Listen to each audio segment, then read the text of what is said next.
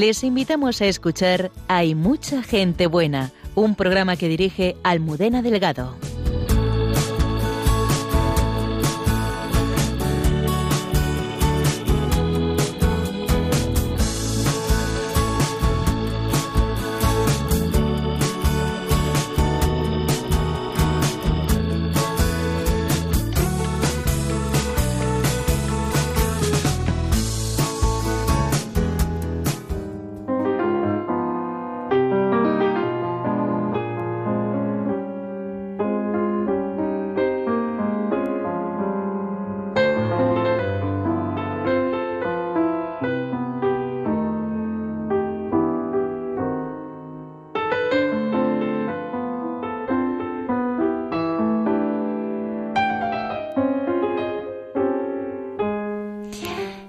Y dos minutos de la madrugada. Bienvenidos al programa Hay mucha gente buena en Radio María. Buenas noches. Tenemos hoy un invitado que en cuanto se escuche su voz reconocerán, porque es una de nuestras voces y además muy reconocida por muchas personas, ya que es la persona que nos trae la vida de los santos, estos santos de andar por casa, el padre Alberto Rollo, que es consultor de la Congregación para la Causa de los Santos y es eh, sacerdote en la parroquia de Nuestra Señora de la Asunción de Parla. Y bueno, entre otras muchas cosas, ¿no? Y, y bueno, pues lo tenemos esta noche pues para hablar precisamente, bueno, pues de... no solo de la vida de los santos. Hoy queremos conocer cómo una persona llega a, a, los altares, ¿no? ¿Y, qué valor tienen los milagros en todo esto, ¿no? Que muchas veces nos preguntamos, ¿no? Ya se ha probado el milagro de, bueno, pues ¿qué, qué, es eso, ¿no? Buenas noches, Padre Alberto. Muy buenas noches a todos. Como suelo decir, en la sección de los santos de andar por casa, buenas noches Almudena y a todos los que componéis el programa. Esta noche queremos ser más santos, Padre Alberto. Queremos que nos ayudes a cómo poder alcanzar lo que parece para muchos inalcanzable, que es la santidad. Sabes que una vez un niño se le acercó al Padre Pío y le dijo, Padre Pío, yo de mayor quiero ser santo. Y le dijo el Padre Pío, dice, uff, menuda profesión que has elegido, hijo. Así de broma. Claro, porque el, hombre lo estaba eh, sufriendo sus propias carnes, lo que es llevar la cruz de cada día con el Señor.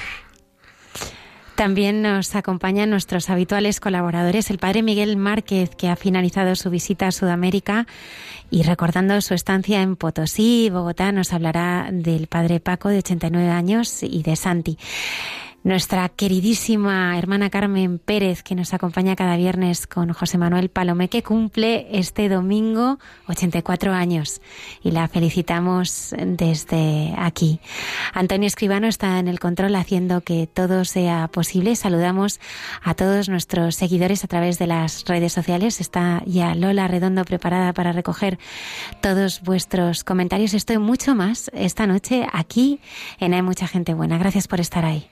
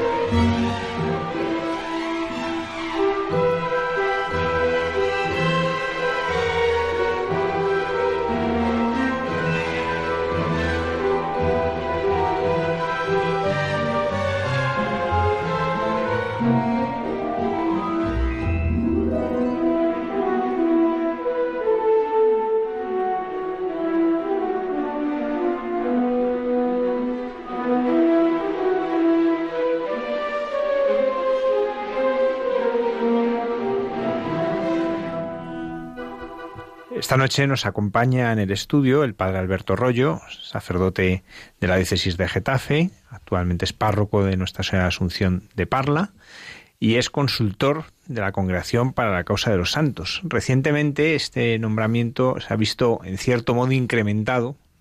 ¿Cómo es eso? Porque algunos han dicho, he visto en algún sitio que el padre Alberto Rollo ha hecho consultor y llevo toda, desde que le conocemos por la radio oyendo que es consultor, ¿qué, ha significado este cierto aumento en las atribuciones? Pues antes y durante años he sido consultor de modo provisional. Mm, esta es una fase previa, cuando te llaman para ser consultor. Eh, hablo de este dicasterio, imagino que los demás lo harán igual, pero vamos, el que conozco es este, las causas de los santos. Te llaman pues para conocerte, para ver cómo trabajas, y entonces es una fase previa. Por ejemplo, de los tres que hemos sido nombrados en esta ocasión, había una religiosa, Sor Mary Malone, que ella es nada menos que la rectora del Pontificio Ateneo Antonianum, allí en Roma. Ella llevaba como, pues yo diría, tres o cuatro años también de modo provisional, que se llama ad casum. Te van conociendo. Lo que pasa que mi nombramiento definitivo tenía dos problemas que eran los siguientes. El primero, el no vivir en Roma, porque mm, otras congregaciones de la curia romana pues tienen sus normas, pero la Congregación de los Santos tiene como norma que los consultores tienen que vivir en Roma y ser profesores de alguna universidad romana. Este era el segundo problema, que yo no doy clases en ninguna universidad romana.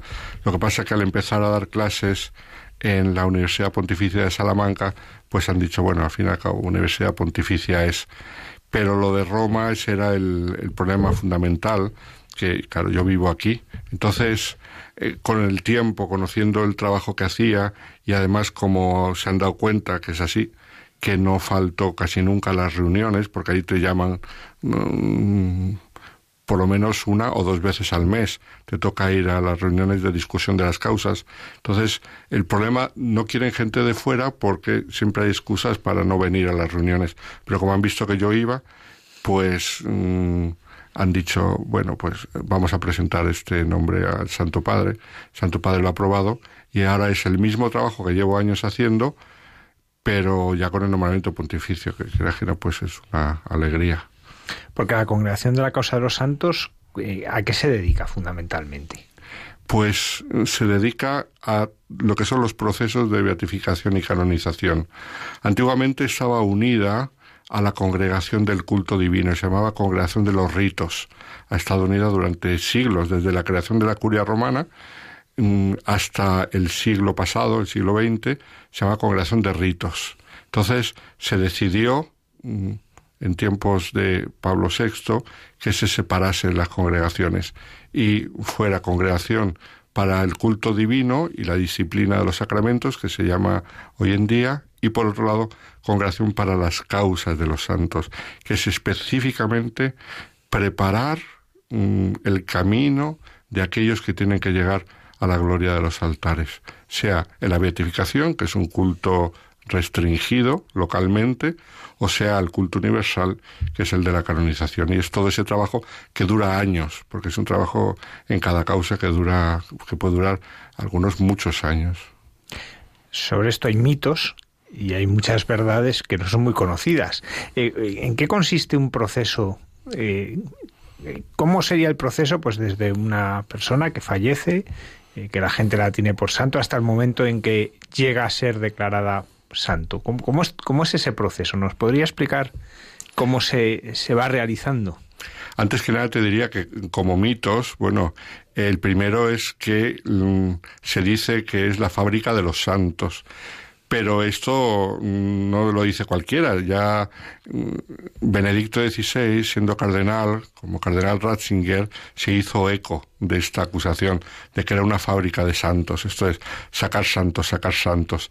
Y él mismo, cuando luego fue papa, retocó un poquito los procesos, precisamente en los comienzos, que ahora, ahora veremos, para que mm, no es que fuera una cosa más restringida, sino que fuera una cosa mm, que no diese la sensación cara al exterior que se hacía así como si fuera eso, una fábrica de santos, sino todo lo contrario, que cada caso se miraba con detalle. Entonces, ¿cuál es la cuestión? ¿De, de dónde surgen los procesos de canonización?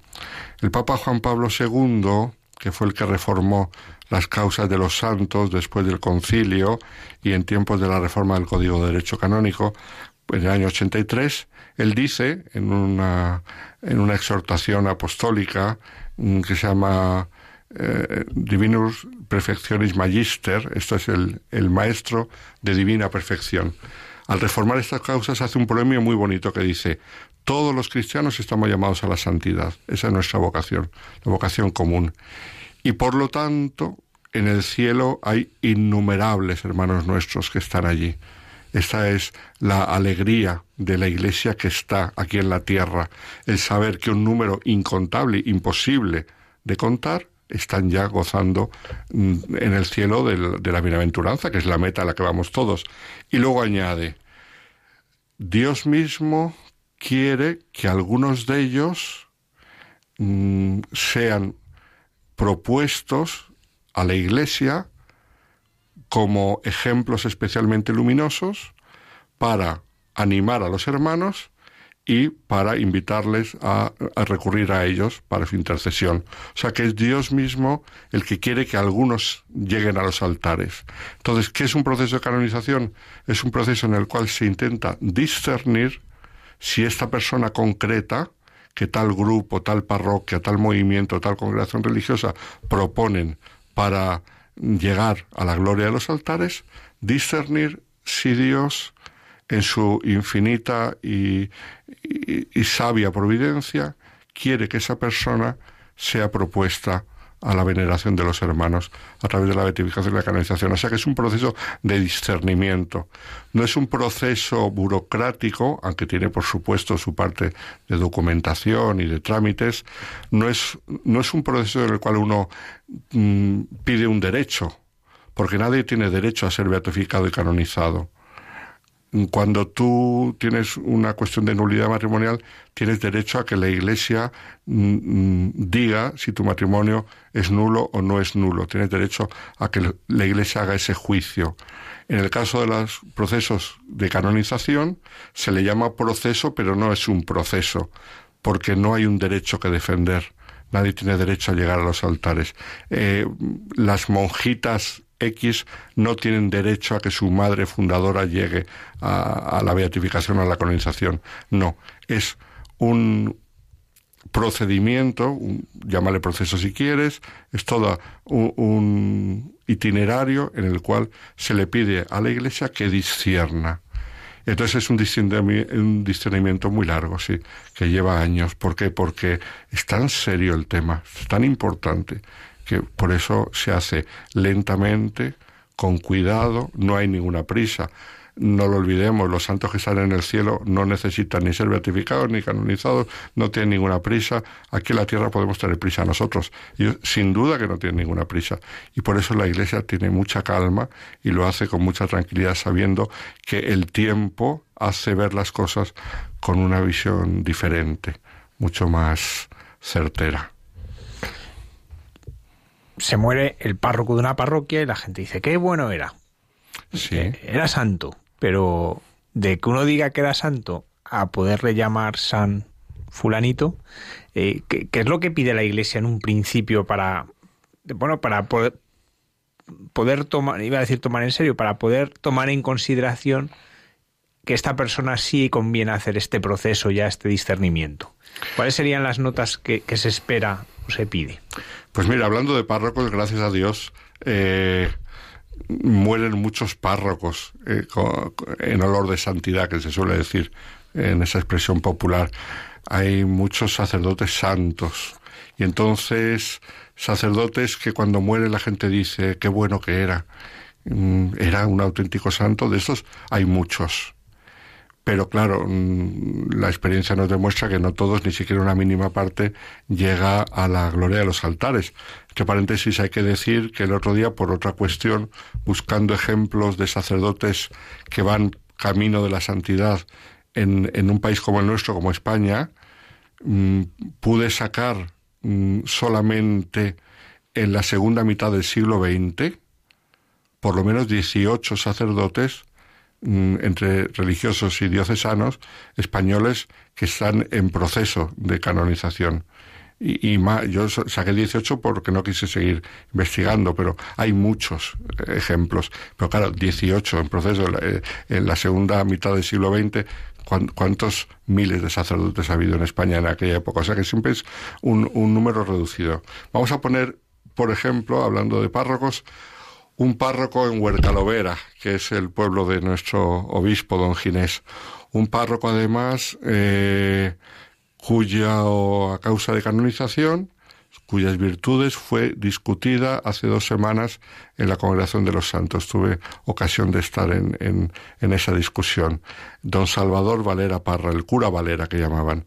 estamos en el siglo XIX y, y muere.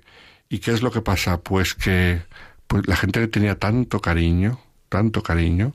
Entonces, es, hay una diferencia entre el cariño que la gente puede tener a una persona, hablamos ya no solamente de, don Salvador, mm, hablamos de cualquiera, pues una religiosa de la propia congregación, un, feligrés, un compañero de trabajo. Eh, una diferencia, o sea, una cosa es el cariño que se le puede tener y otra cosa es la fama de santidad. La fama de santidad es el motor del proceso de canonización. Esto es lo que decía antes que el Papa Benedicto XVI apretó un poco las clavijas, porque insistió mucho que una causa de canonización tiene que ser movida por una fama auténtica de santidad y además una fama extendida. No vale que cuatro, cinco, diez personas, quince personas digan, ay, qué santo que era, sino que tiene que ser una fama extendida entre entre el común de los fieles, pongamos una diócesis, pongamos en el ámbito de una congregación, de los apostolados de una congregación, tiene que ser una cosa eh, mm, extendida, difundida. Entonces, mm, en el caso de don Salvador Valera Parra, mm, la gente del pueblo, es que además él fue párroco de su propia parroquia. Él fue profeta en su tierra. Curiosamente, los últimos años de su vida vive en, en su eh, y ejerce el ministerio en su parroquia natal de Huercalovera. La gente le tenía un cariño, un cariño impresionante. Y no era fácil, esa zona de Almería no es una zona fácil para, para la evangelización y para eh, el ministerio parroquial. Pero es que además Huercalovera es un pueblo que primero pertenecía a Murcia, luego cambió a Almería, entonces eh, en Murcia ya no le tenían en cuenta porque ya no pertenecía a la provincia de Murcia y a la, sobre todo a la diócesis de Murcia. En, Almería, Huercalovera era un sitio que no conocían mucho porque siempre había pertenecido a Murcia. Entonces, mm, mm, es una causa que tarda tiempo en empezar, porque eclesiásticamente, pues eso, Huerca Lovera estaba ahí entre, entre, dos, eh, entre dos diócesis, pero la gente le tenía tanto cariño que consigue que con el paso del tiempo empiece su causa de canonización. Pero, claro, un caso de un párroco es un caso llamativo. Podemos pensar más llamativo todavía el caso de Juan Pablo II, eh, la fama de santidad que tenía, que el día de su, de su funeral, cuando acaba la misa, empiezan a aparecer por toda la plaza de San Pedro pancartas que pone santo súbito, santo súbito, algo que nadie se esperaba. No sé si os acordáis el día del funeral de Juan Pablo II. Parecía una cosa espontánea, no fue tan espontánea, que yo luego he conocido al que lo promovió. Ay, sí, un, un focolarino italiano precisamente que me contó, dijo, ah, pues yo fui el que, el que tuve la iniciativa de las pancartas de Santo Súbito y, a través de amigos y conocidos y tal y cual, pero bueno, tuvieron la gracia de llenar la plaza de San Pedro de las de, las esas, de, de, las pancartas de Santo Súbito. Un caso como la Madre Teresa de Calcuta, pero a veces es más difícil. La fama de santidad. Santa Teresita del Niño Jesús muere con una enfermedad muy, muy terrible. Y claro, eh, ¿quién la conocía? La conocía las hermanas de comunidad. Como buenas hermanas de comunidad, pues unas, a unas les caía bien y a otras les caía menos bien. Entonces, ¿cómo surge la fama de santidad? Cuando es un caso de, de, una monja de clausura que no ha tenido muchas relaciones con el exterior, o como ocurrió en el caso del hermano Rafael de la trapa de dueñas, pues en ambos casos surge la fama de santidad a raíz de sus escritos. Descubren el diario de Santa Teresita el Niño Jesús, en el caso suyo, en el caso del hermano Rafael, su madre mm, decide publicar las, eh, los apuntes íntimos del hermano Rafael y, de pronto mm, es como, como, como una chispa. De pronto la gente empieza a leerlo, la gente empieza a encomendarse a ellos y la gente empieza a recibir favores. Entonces, hay casos de fama de santidad en los cuales durante la vida ha sido muy clara, hay casos de los cuales eran personajes mucho más eh, modestos, escondidos en el Señor. Pensemos, por ejemplo, Carlos de Foucault, que muere ahí asesinado por unos ladrones en, en, en el Magreb y está solo no ha tenido ningún discípulo, no ha convertido a nadie en los años que llevaba allí en, en África y, muere solo y le descubren unos, unos de franceses de la, de la misión diplomática y, se lo llevan y lo entierran. Y sin embargo, a través de sus escritos, la gente empieza a tener una devoción. Pero entonces, esa es la cuestión, la, la fama de santidad. Eh, si no, mm, eh, la Iglesia, además, cada día es más sensible, las causas lo notamos. Los mismos consultores se nos invita a ser muy sensibles a este factor, que sea una fama de santidad espontánea, extendida y que, y que haga ver que es mm, el pueblo de Dios, que al fin y al cabo mm, tiene en ese sentido un sentido especial para distinguir la santidad auténtica de la falsa, el pueblo de Dios que pide a sus pastores el que se comience el proceso de canonización. Y a partir de entonces ya siguen los siguientes pasos. ¿Y qué pasos ya se van dando? Es, bueno, me imagino que será conocer escritos, conocer la vida. ¿cómo, ¿Cómo se hace? Porque claro, eh, también conocer la vida cuando es un proceso de alguien muy cercano en el tiempo fácil. Eh, puedes entrevistar a su familia, a sus hermanas de congregación, a sus compañeros, a... pero claro, cuando es más lejos será más complicado. Sí, eso es lo que se llaman las causas históricas. Eh, tiene que ser todo por documentos de la época. Ahí son casos más difíciles, pero, pero los hay, los hay, gracias a Dios. Bueno, concretamente, eh, ahora están y va bastante adelantado, por ejemplo, en Madrid, el proceso del Caballero de Gracia Jacobo de Gratis, el Caballero de Gracia, estamos hablando de los tiempos de Lope de Vega, pues es una causa que está ahora eh, realizándose el proceso. O, por ejemplo, en Sevilla está en proceso de canonización don Miguel de Mañara, Miguel de Mañara, que es aquel en el que se inspira la famosa leyenda de Don Juan Tenorio, ¿sabes? Este, este ricachón sevillano, mujeriego y, de vida licenciosa, que a la muerte de su mujer se convierte totalmente, empieza a hacer obras de caridad, funda el Hospital de la Caridad en Sevilla y muere santamente.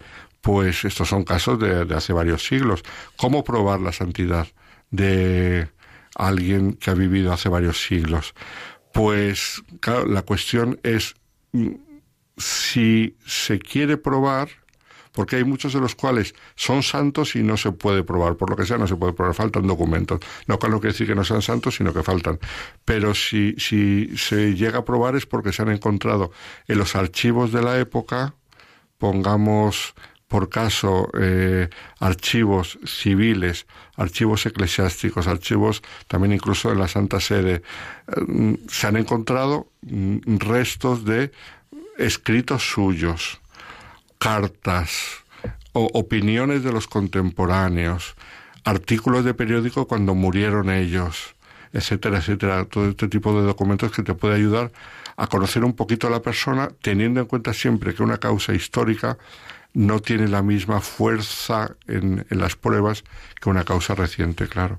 Una causa reciente, pues el padre Pío de Petralchina, decenas y decenas de testigos que fueron en contemporáneos suyos que le trataron, vieron sus sufrimientos, vieron sus obras de caridad, vieron su abnegación, su sacrificio y pueden dar testimonio de ello. Es, es diferente, pero aún así en las mm, llamadas causas históricas se puede llegar a, vislumbrar la santidad de una persona. Por ejemplo, en el Padre Pío, por, por poner un ejemplo concreto, eh, se comienza el proceso, pues es evidente, su fama de santidad está extendidísima entre muchos, eh, por lo cual la gente enseguida está pidiéndolo. Eh, ¿Qué se hace? Primero se entrevista a las personas, se estudian los escritos. Entonces, a ver, bueno, el Padre Pío era un caso un, poco especial porque tuvo que esperar unos años. Eh, concretamente tuvo que esperar por dos motivos. Primero, porque todo el tema de sus fenómenos extraordinarios estaba bajo estudio en la Congregación para la Doctrina de la Fe. Y hasta que la Doctrina de la Fe no dio el visto bueno, no se pudo empezar el proceso del Padre Pío. Mm, la cosa venía de lejos, claro, todas las visitas canónicas al Padre Pío, todo venía de lo que entonces era el Santo Oficio, que después se llamó Congregación para la Doctrina de la Fe. Entonces ahí había un dossier tan grande, tan extendido, yo creo que tan enmarañado que se tardó años. Y por otro lado, entre los perseguidores del Padre Pío, pues había gente que vivía todavía. Entonces, para no dañar un poco su fama, y, por prudencia, y, y, delicadeza se quiso esperar porque había mucha gente mm, implicada en, en, todas las persecuciones del Padre Pío. Pero eh, normalmente en estos casos, entonces, lo fundamental es saber quién quiere promover el proceso de canonización, porque no es una cosa etérea. Tiene que haber alguien que es lo que se llama la parte actora. Entonces, alguien, lo que sea, la congregación religiosa, la parroquia, la diócesis, asociaciones de laicos, lo que sea alguien se tiene que constituir en la parte actora. Entonces esa parte actora tiene que nombrar lo que se llama el postulador o la postuladora, que es quien en nombre de esa parte actora va a actuar, sería como un abogado o procurador. Entonces, eh, mm, lo que hay que hacer es, mm, sí, empezar a recoger, en primer lugar, los escritos de la persona, si tiene escritos, sea escritos publicados, esos obligatoriamente hay que recogerlos todos. Y luego escritos no publicados, pero que pueden ayudar, cartas, diarios espirituales, mm, hojas con resoluciones después de ejercicios espirituales, lo que sea, todo tipo de escritos. Eh, se recoge eso por un lado. Por otro lado, se empieza a ver posibles archivos porque aunque la causa sea reciente y haya testigos, pero todas las causas tienen que tener un carácter histórico serio. Entonces hay que ver mm, los archivos. Por ejemplo, fue un sacerdote, pues archivo del obispado, archivo incluso en Roma de la congregación del clero, fue un obispo, congregación de los obispos, eh, archivos civiles, fue un profesor, fue alguien que trabajó en la vida pública, mm, posibles Mm, cuestiones de hemeroteca. Se van, se van recogiendo todo tipo de material y, y luego se va viendo posible lista de testigos, gente que la ha conocido. Entonces, cuando se tiene todo eso y han pasado cinco años, que es lo que pide la Iglesia, se puede acudir al obispo para pedirle que él discierna si se puede empezar el proceso. El proceso, el que da permiso es el obispo. Entonces, la primera labor de discernimiento de esta gran de este gran camino de discernimiento, lo primero lo tiene que hacer el obispo, que es dando permiso para que comience el proceso de canonización. Hay un momento muy importante que es eh, la importancia del milagro. Nos gustaría entender por qué, por qué se pide un, un milagro y, y, y qué, qué estudios se realizan respecto a ese milagro porque es un momento muy, muy, muy especial, es un momento en el que realmente lo terrenal abraza lo sobrenatural. ¿Por qué el proceso eh, pide un milagro? Y nos gustaría también que compartiera ejemplos de algunos milagros. Fijaos, el, el milagro hace su aparición casi al final del proceso. Primero hay que probar la santidad. En el caso del martirio no hay que probar milagro. ¿Por qué? Porque el martirio es un testimonio tan fuerte, si el martirio está bien probado y, se sabe con certeza moral que ese martirio es auténtico martirio, no hace falta milagro. Entonces, sin embargo, en, en los casos de vida de virtudes heroicas o autoentrega de la propia vida, que es la última hipótesis que aprobó el Papa Francisco. En estos dos casos se hace falta el, el milagro, pero como digo, llega al final. ¿Qué sentido tiene el milagro? Pues es un poco el sentido que tiene el milagro en, la historia de la salvación. Dios hace milagros, opera ya desde el Antiguo Testamento con portentos, con prodigios, y luego lo vemos especialmente en, Jesús, eh, para llamarnos todo milagro es un signo. De hecho, San Juan en su Evangelio no habla de milagros, habla de signos. Jesús hizo estos signos. Y, por ejemplo, yendo al caso de, nuestro Señor Jesucristo, ¿qué sentido tienen los milagros? Eh, está claro que Jesús no era un curandero. Y Jesús no vino a curar a todos los enfermos de Palestina. De hecho, él no curó a todos los enfermos de Palestina. En su época había muchísimos enfermos. Él curó a unos cuantos. Sin duda, había muchísimos más de los que él curó. O sea, fue una minoría de enfermos los que él curó, una minoría de endemoniados los que él expulsó. Él solamente hizo algunos signos para llamar a aquellos que le estaban viendo, a los que contemplaban los signos. ¿A llamar a qué? Pues a cada uno una cosa. Alguno, el signo te llama a lo mejor a la conversión, o te llama a mayores deseos de santidad, o te llama a mayor generosidad, pero es siempre una llamada el signo.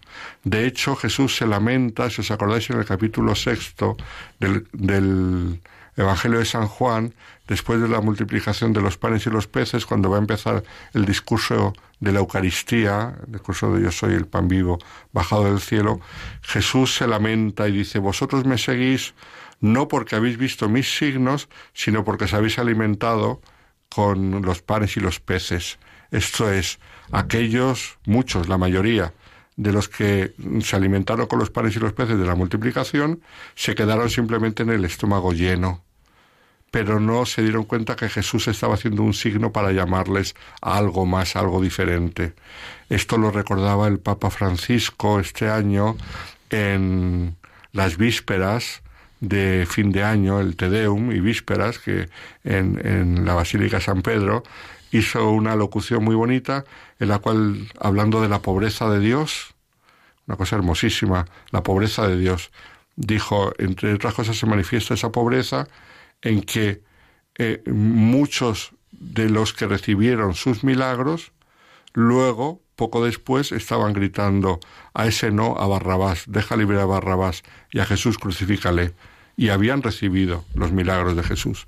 Entonces, ahí está la cosa. Mm, todo milagro tiene una parte de prodigio portentosa que manifiesta la gloria de Dios, pero es un signo, es una llamada. Eso ya lo decía Santo Tomás de Aquino. Entonces, mm, por eso, esa es la importancia de los milagros. Y en cuanto empiezan los hechos de los apóstoles y Jesús sube a los cielos, acto seguido, contemplamos a Pedro y a, y a mm, Juan que suben al templo de Jerusalén, suben a la hora de la oración. Y entonces se encuentran un paralítico en la puerta pidiendo limosna y, San Pedro le dice, yo no tengo oro ni plata, pero te doy lo que tengo en el nombre de Jesús, el Nazareno, levántate y ponte a andar. Entonces Pedro cura al paralítico. Y esto tiene una importancia grandísima, porque es nada más Jesús sube a los cielos, San Pedro hace un milagro. Esto es para indicarnos que la Iglesia hace los mismos signos que hacía Jesús porque es el cuerpo de Cristo. Jesús mismo lo dijo, dijo, aquel que cree en mí hará los mismos signos que yo hago e incluso los hará mayores. Y esta es la fe de la Iglesia. La Iglesia a lo largo de los siglos ha hecho milagros y los sigue haciendo.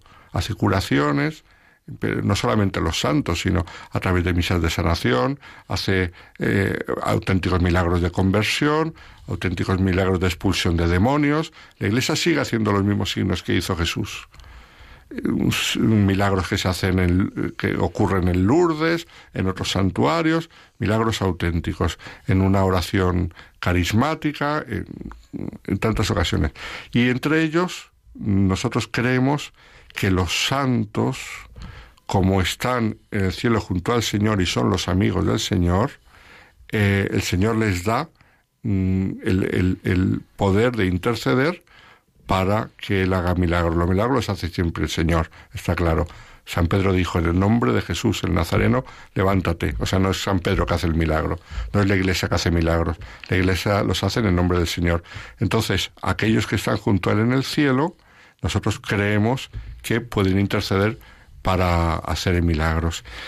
Y los milagros han sido siempre presentes en, las en, las causas, en la historia de las causas de los santos. Siempre han estado presentes. De hecho, eh, la devoción por los primeros santos que fueron los mártires comenzó no solamente porque la gente había visto su testimonio, que habían muerto, no, no solo con Cristo, sino como Cristo, perdonando como Cristo, y como um, corderos llevados al matadero sin defenderse, sin atacar, sino como Cristo, humildes y resignados. Pero es que además la gente visitaba su tumba y decían que se habían encomendado a ellos y, y que se habían curado o que habían recibido alguna gracia. Entonces, la presencia del milagro ha sido una constante a lo largo de los siglos. De hecho, después del Concilio Vaticano II, pues bueno, con los aires de renovación, que algunos los entendieron bien y otros los entendieron mal, hubo una fuerte corriente que dijo que en las causas de los santos ya llegaba el momento de olvidarse de los de los milagros porque ya la teología era madura, que ya esa mentalidad antigua de milagros que ya, ya no correspondía a los tiempos actuales, y además decían los que lo propugnaban que claro que con los conocimientos actuales de la medicina ya no había espacio para el milagro, que ya la Iglesia no podía estar hablando de todas esas cosas tan antiguas, sobrenaturales, cuando los tiempos habían evolucionado y lo estudió muy bien la, la Iglesia y el Papa Juan Pablo II consideró que, mm, que tenía que, que, que, todavía tenían que pedirse los milagros para la beatificación y canonización de los santos. Y recientemente el Papa Francisco, hace un mes prácticamente, tuvimos una audiencia a, que, a la Congregación de los Santos por, el, por los 50 años de la Congregación de los Santos como tal, desde que se separó de la congregación de ritos, y en la audiencia el Papa Francisco, la única cosa que dijo levantando, levantando la mirada del papel, o sea, de modo espontáneo, dijo, y estoy muy interesado en que se sigan pidiendo los milagros. Eso lo dijo el Papa Francisco. O sea que él dijo especialmente para la beatificación. Ya para la colonización, él mismo ha dispensado de milagros. Para la colonización en el caso de Pablo VI, en el caso de Juan XXIII. Pero dice que para la beatificación, por lo menos, está muy interesado que se pida los milagros. ¿Cómo son esos milagros? Porque normalmente siempre tendemos a pensar que son curaciones, ¿no? Pero hay eh, milagros de otro tipo. Sí, a ver, la inmensa mayoría son curaciones. Pero si queréis y me aguantáis, os puedo contar algún caso de milagros muy interesantes. ¿Alguno de vosotros sois de, de Badajoz, de Extremadura, no, verdad? Porque si fuerais de Badajoz conoceríais el caso de San Juan Macías, que ocurrió en Olivenza en el año cuarenta y tantos, cuarenta y siete, cuarenta y ocho. En 1940, ya digo, 47, 48, no, no recuerdo ahora, en un pueblo de Badajoz, este pueblo famoso de Olivenza, que está la mitad del pueblo en España y la mitad en Portugal, había un comedor social que tenían en la parroquia. Y entonces esto era un domingo y llegó el momento de empezar a cocinar arroz para los pobres. Y llega la cocinera y se da cuenta que solamente había un, tazón de arroz, un cuenco de arroz nada más, cuando había decenas y decenas de personas que acudían a ese comedor social. Eran años de escasez en España y había muchas decenas de personas y solamente había un cuenco. Y dijo, bueno, pues ¿qué le voy a hacer? Pues por lo menos que coman una o dos personas. Lo voy a echar en la olla. Y se comendó a San Juan Macías. Juan Macías fue evangelizador del Perú, pero él era, él era de Extremadura originariamente. Dijo, bueno, pues a ver, Juan, Macías, a ver si nos echas una mano. Bueno, pues cuando llegó la hora de dar la comida a los pobres, empezó a sacar arroz, a salir arroz, a salir arroz, y no paraba, y no paraba. Y dieron de comer a, a, decenas y decenas de personas y les sobró muchísimo arroz. Y esto que dice, bueno, esto es un, cuento chino que se cuenta a los niños para que se, para que se duerman o para que coman el arroz que no quieren comer. No, esto es una verdad porque esto fue mm, testificado bajo juramento por aquellos que eran testigos en, eh, en el proceso de canonización, el milagro de la multiplicación del arroz. Y esto llevó a la canonización a San Juan Macías. Pero más recientemente, en los años 80, en Mozambique, hubo otro caso mm, diferente, pero otra cosa parecida. ¿Y cuál fue este caso? Pues en una tribu había una guerra tribal, entonces en una tribu eh, los miembros de una parroquia, que era todo, mm, eh, claro, en aquella tribu eran todos de, de una etnia. Y entonces venían los de otra etnia diferente. Había habido genocidios auténticos en África, como sabemos, por culpa de las etnias. Entonces se refugiaron en la parroquia y para protegerse mm, de los ataques de la otra etnia y estaban allí refugiados y de pronto se dieron cuenta que no había agua. Y allí estuvieron varios días y no había agua y qué podían hacer y no, tenían ni para beber ni para nada el agua. Solamente había el agua que había en, en, en una pila bautismal, que siempre que pueda haber una pila bautismal, pues un había un poquito de agua, y entonces se encomendaron a una religiosa croata, María del Santísimo Crucifijo, una fundadora, cuyas hijas eh, espirituales o religiosas estaban de misioneras en, en aquella tribu y alguna de ellas estaba incluso refugiada con los demás en la, eh, en la capilla era una pila bautismal que no tenía grifo, ni tenía comunicación con, con el suelo, ni nada, nada. Era simplemente eh, una cosa rudimentaria. Entonces, pues se encomendaron y, bueno, bueno, pues, pues, pues, vamos a usar este agua para que puedan beber. Empezaron los niños a beber, siguieron los mayores, aquel agua no se acababa, el agua no se acababa, no se acababa, que cuando al final pudieron escapar de la capilla, se calculó, con vistas al proceso, que habían salido como poco 200 litros de agua de esa pila bautismal. Y dices, pues pues es una historia, no, no, es una realidad. Esto fue así, se comprobó. Y otro, mm, tengo otros dos, si me disculpáis, otros, otros dos milagros que, son muy interesantes. sí, pero además estos no se conocen. Son desconocidos. El, el de San Juan Macías un poquito más, en Extremadura lo conoce. Este no, este no se conoce porque fue en Mozambique, imagínate. otro que ocurrió en Perú. Esto ocurrió con un submarino en Perú y esto fue hace, hace pocos años. Eh, llevó también a otra religiosa a la beatificación. ¿Y qué ocurrió? Pues este era un submarino de la Armada peruana pero que antes había sido un submarino de la Armada estadounidense, estas cosas que ya cuando ya no sirven, pues lo regalan a, países más pobres, entonces era un submarino que estaba ya en las últimas.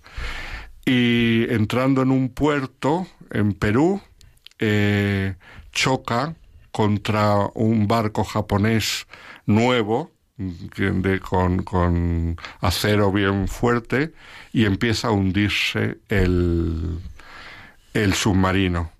De hecho, con el choque, las escotillas eh, saltan y empieza a entrar agua. Con la entrada fuerte de agua, eh, mueren tres, eh, mueren tres esos, mueren tres soldados de, la marina que estaban dentro del submarino y, todos los demás corrían peligro. Y le dan para que se cierre, entonces una, una escotilla se cierra bien, y la otra se cierra mal, que de ahí viene el milagro. Se, se atascan los enganches de modo que no puede cerrar y, seguía entrando agua.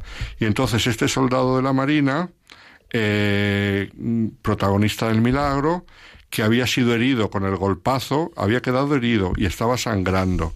Entonces se da cuenta que el único modo de salvarse para no hundirse del todo es cerrar esa escotilla. Eh, mientras tanto se está hundiendo el barco.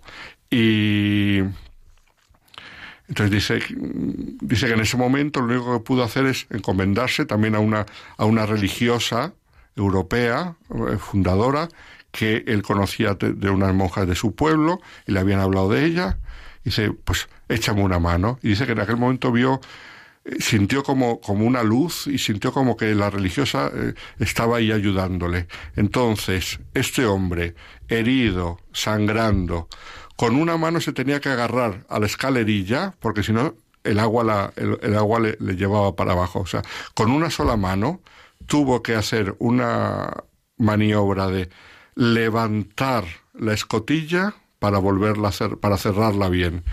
Eh, se ha calculado en el proceso que se ha hecho después por la, eh, la altura, eh, la, vamos, la profundidad en la que estaba el submarino, que mm, tuvo que levantar el peso de 4.000 toneladas, que se dice pronto, no 4 toneladas, sino 4.000 toneladas.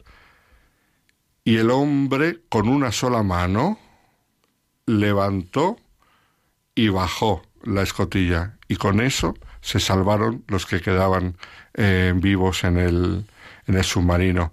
Una cosa impresionante. Esto, fijaos que mm, esto se estudia en, en, detalle. La Santa Sede tuvo que llamar a una comisión de físicos y de ingenieros de las mejores universidades para mm, poder investigar si este caso era inexplicable o no era inexplicable, porque claro, sea la ciencia, las curaciones, sean estos otros casos, alguien tiene que testificar que eso es inexplicable. Un caso tan llamativo como el arroz, que no es que, se multiplica, mm, eso no hace falta que te digan que es inexplicable porque es que está claro que es inexplicable, pero un caso científico como este, en este caso un caso físico, pues los ingenieros y los ingenieros determinaron que el peso que tenía que soportar este hombre con una sola mano y que era absolutamente, y aunque tuviese las dos manos, vaya, que era absolutamente imposible hacer esa maniobra. Y lo hizo. Y el último caso que os voy a contar es un caso, el que llevó a la beata, es española, Eusebia Palomino, mm, de Andalucía, a la beatificación. Ese es un caso muy curioso, porque aquí fueron eh, los que dijeron que era que no era explicable fueron pintores, fueron expertos en pintura, porque fue un cuadro, que además lo podéis buscar en internet si queréis, si buscáis cuadro, eh, beatificación, Eusebia Palomino, aparece el cuadro y aparece el caso. Eh, la madre Eusebia Palomino era de un pueblo de, creo que era de Jaén, me, me parece, era de Andalucía. Y entonces, en su pueblo natal, precisamente, ella era salesiana había un colegio de salesianas. Y como era su pueblo natal, pues las salesianas querían tener un cuadro de la de, de, de no era fundadora, era una hermana de la, de la comunidad. Entonces le pidieron a un artista del pueblo si podía hacer el cuadro. Y este artista, por un lado, era anticlerical, no, no era para nada creyente. Entonces, la idea de hacer un cuadro a una monja, él dice que le rechinaba los dientes, que no, que no. Mm, entre que se lo habían pedido las monjas y que tenía que retratar a una monja, que no quería. Y tardaron seis años en convencerle a este hombre, porque decía que no, daba largas, daba largas.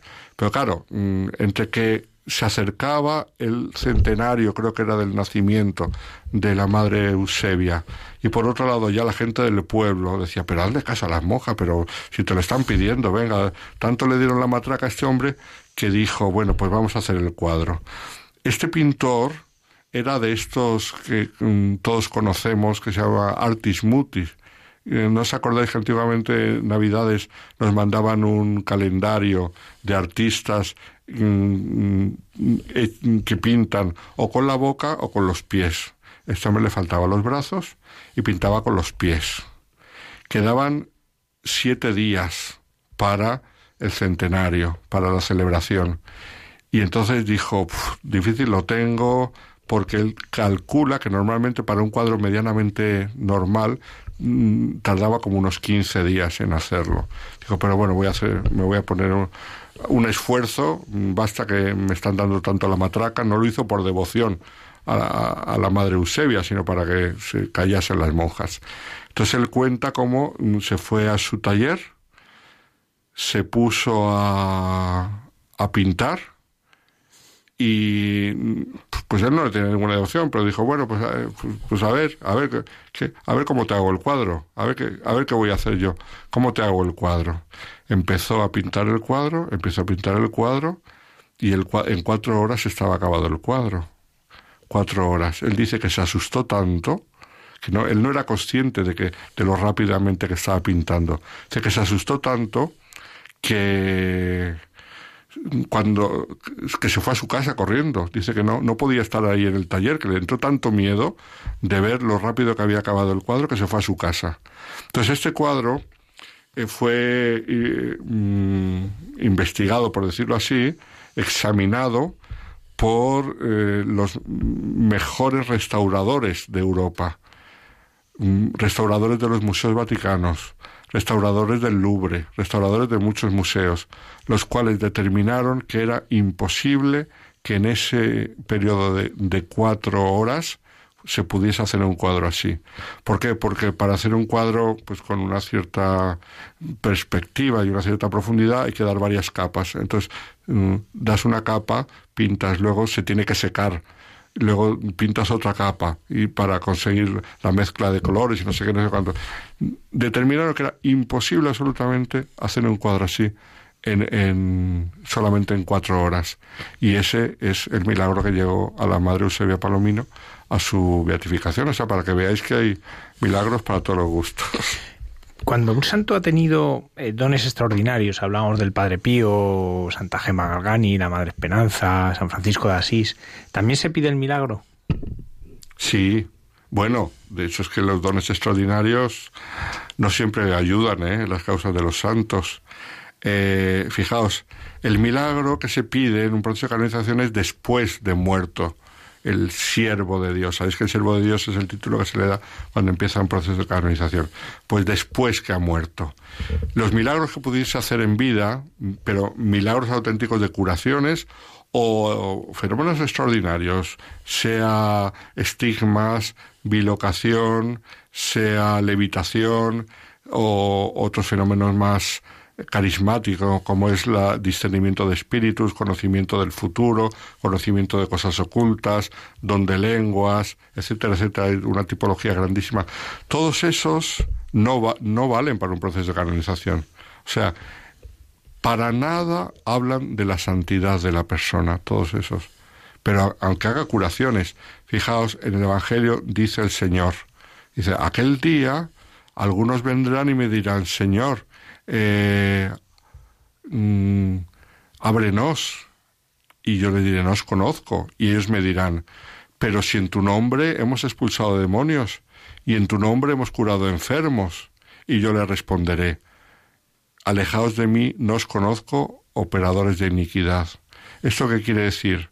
Que el expulsar demonios o el eh, realizar curaciones eso no quiere decir estar cerca de, Dios. De hecho, cuando se estudia un poco de teología espiritual, se estudia que los fenómenos extraordinarios pueden venir de Dios o pueden venir del demonio.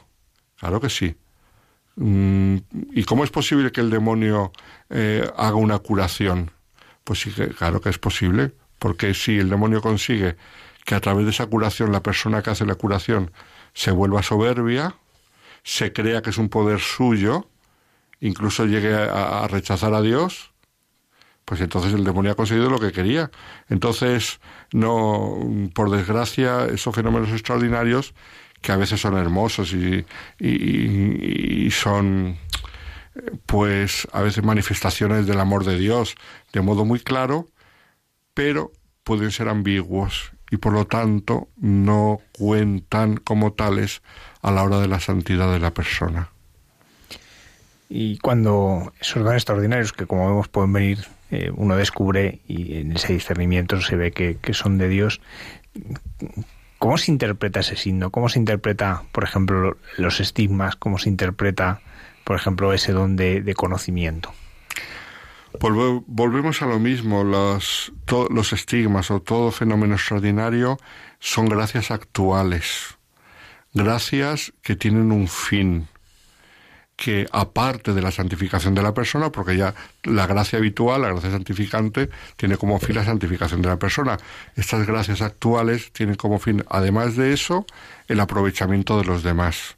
Siempre todos estos dones ya el fin fundamental es ese. Y de hecho, yo estoy convencido que la mayoría de los dones sobrenaturales de muchas personas quedan en la intimidad de la, de la conciencia. Entonces, si les ayuda a ser humildes, si les ayuda a dar gracias a Dios, a no fiarse de sí mismos, si lo ponen en las manos del director espiritual y se dejan guiar y se fían del parecer del director espiritual, entonces todo eso hace que sea un beneficio para ellos.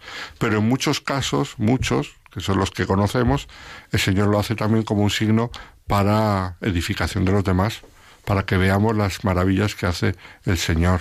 Normalmente estos dones sobrenaturales son un sufrimiento y una cruz para la persona. Que nadie se crea que el Padre Pío estaba feliz y contento por tener los estigmas. De hecho, eh, sabemos de su biografía que primero recibió los estigmas unos años antes y le daba tanta vergüenza que le pidió al Señor que se los ocultase, que se los quitase. El Señor le, le dio el don de llevarlos invisibles, que no se viesen, porque se moría de la vergüenza el pobre Padre Pío. Entonces la segunda vez que le salieron los estigmas ya fueron visibles. Y ahí empezó la cruz, la gran cruz del Padre Pío. Su, su calvario empezó por los estigmas. O sea, se hizo famoso. Y es verdad que se hizo famoso por los estigmas entre la gente sencilla de aquellos países, de aquellos pueblos y, de, y, con el tiempo de muchos países. Pero era el santo de los estigmas, era conocido por eso, fundamentalmente. O sea, eso le hizo famoso, eso le atrajo penitentes, eso le, le, le hizo que la gente se fijase en él no en él como persona, sino como instrumento de la gracia de Dios. Pero a la vez todas las persecuciones le vinieron por los estigmas, todo el sufrimiento. Por, eh, y otro caso, Santa Gema Galgani. Estoy pensando, pocas personas han sufrido más que ella mm, por sus dones extraordinarios. Tenía tantos dones extraordinarios que la tomaban por loca. Nadie se creía que esos dones pudieran ser auténticos ni siquiera su director espirituales. Al final consiguió con un director espiritual pasionista, que es el que la siguió, se fiase de ella, pero los sacerdotes la tomaban por loca, los las religiosas la tomaban por loca. No la permitieron hacerse monja como ella quería, porque la tomaban por loca, porque eran unos dones tan extraños, tan raros los que tenía. Entonces, todo don mm, es una cruz para, para ellos. Entonces, si lo llevan con humildad, si les sirve para agarrarse más a la cruz del Señor, entonces puede ser un instrumento para su santificación. Y para aquellos que lo contemplan, pues hay dos posibilidades, que nos quedemos en las milagrerías, que mm, siempre es una actitud superficial, o que entremos en la profundidad del amor de Dios, que se manifiesta a través de estos hechos sobrenaturales. Fijaos, Dios se manifiesta normalmente en, los hechos naturales. Esto es, cada día podemos ver la mano de Dios en tantas cosas, pero a veces Él quiere hacer algunos mm, actos extraordinarios para recordarnos mm, de modo más claro lo mucho que nos ama. Entonces, para nosotros es una llamada. Nos comentabas que en el proceso del martirio no hace falta el milagro, pero eh, ¿qué se investiga? ¿En el martirio solamente se, se, investiga la muerte o se investiga y se tiene en cuenta toda la vida de la persona? Y bueno, pues a mí se me ocurren ejemplos porque hoy, por ejemplo, se estrena eh, una película que habla del Beato Franz Jagerstatter, un campesino austriaco, pero podíamos hablar, y aquí a través del programa pues nos ha contado de Stein, de la familia polaca que fue asesinada toda ella, de Karl Leisner, Santiago Mosquera. No sé, ¿cómo, ¿cómo es, por ejemplo, Santiago Mosquera, ¿no? que, es de Villanueva del Cardete? Eh, que está, está el proceso, eh, ¿cómo, se, ¿cómo se elabora ese proceso? Entonces ya decían los antiguos que al, mártir no le hace la muerte, sino la causa de la muerte. Eso es fundamental, no basta que haya muerto, porque eh, normalmente los martirios ocurren en épocas de convulsiones, no siempre, pero sí, muchas veces acompañados de convulsiones políticas y sociales. Entonces, por ejemplo, en la Guerra Civil Española, eh, víctimas de la guerra hubo muchas. Eso no quiere decir que sean mártires. Víctimas incluso de gente que iba a misa, y de gente que era creyente, pero no todos son mártires, porque el martirio no lo hace la muerte, sino la causa de la muerte. Entonces lo que hay que investigar, en primer lugar, es por qué le han matado a esas personas.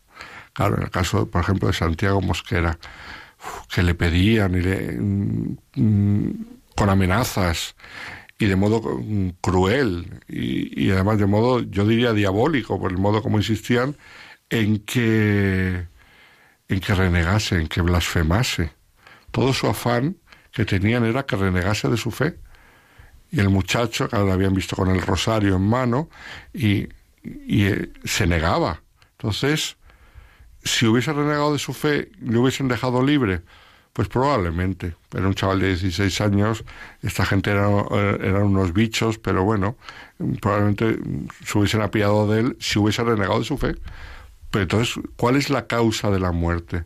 De hecho, como sabéis, recordáis su testimonio, cuando le llevan a fusilar, le dejan medio vivo y medio muerto, o sea que no murió del todo.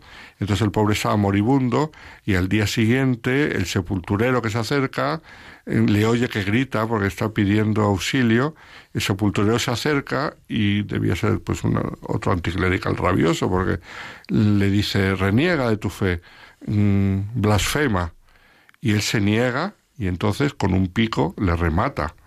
O sea, más claro imposible que ni siquiera eran los milicianos, estos horribles que iban de aquí para allá, de pueblo en pueblo, matando curas y a gente de, de iglesia y a gente de derechas también, iban por los pueblos, eh, acabando con cuanta más gente podían.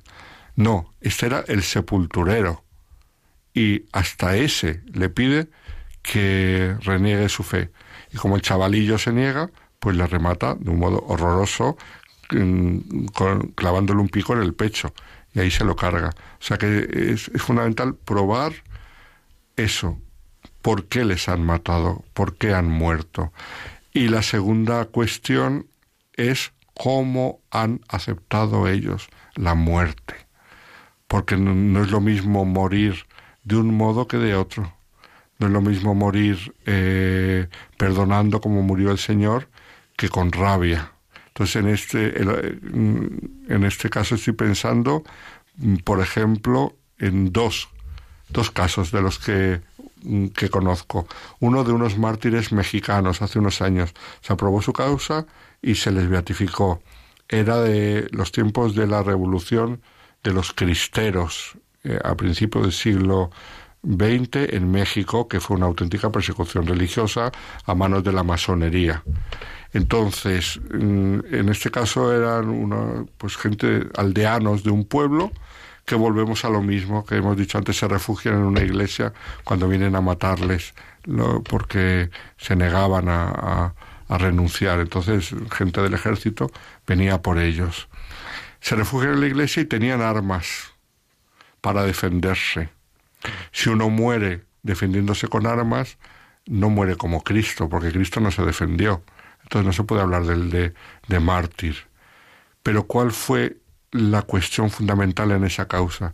Es que cuando vieron que el ejército se acercaba, tiraron las armas y dejaron que les cogiesen. O sea, ese hecho de tirar las armas y no decir muero matando, sino que mm, me resigno y digo, me entrego. Hecho, eso fue lo que hizo que se les pudiese beatificar. Lo digo porque el otro día me hablaban de unos mártires, posibles mártires precisamente de la diócesis de Almería, vuelve a salir aquí otra vez Almería, que no se sabía qué hacer porque algunos tenían, eh, algunos tenían armas. Entonces, aquí es fundamental distinguir si las tenían y las usaron o simplemente las tenían y no las usaron podían tener armas si eran soldados, podían tener armas, pues, pero si no las usaron, entonces se puede hablar de martirio. Entonces es fundamental. ¿Por qué les matan y cómo mueren ellos? Una y cinco minutos. Continuamos aquí en el programa de Mucha Gente Buena con el padre Alberto Rollo, consultor de la Congregación para la Causa de los Santos. En muy poquitos minutos vamos a conocer eh, la vida de, de, algunos santos y cómo es posible llegar a la santidad hoy.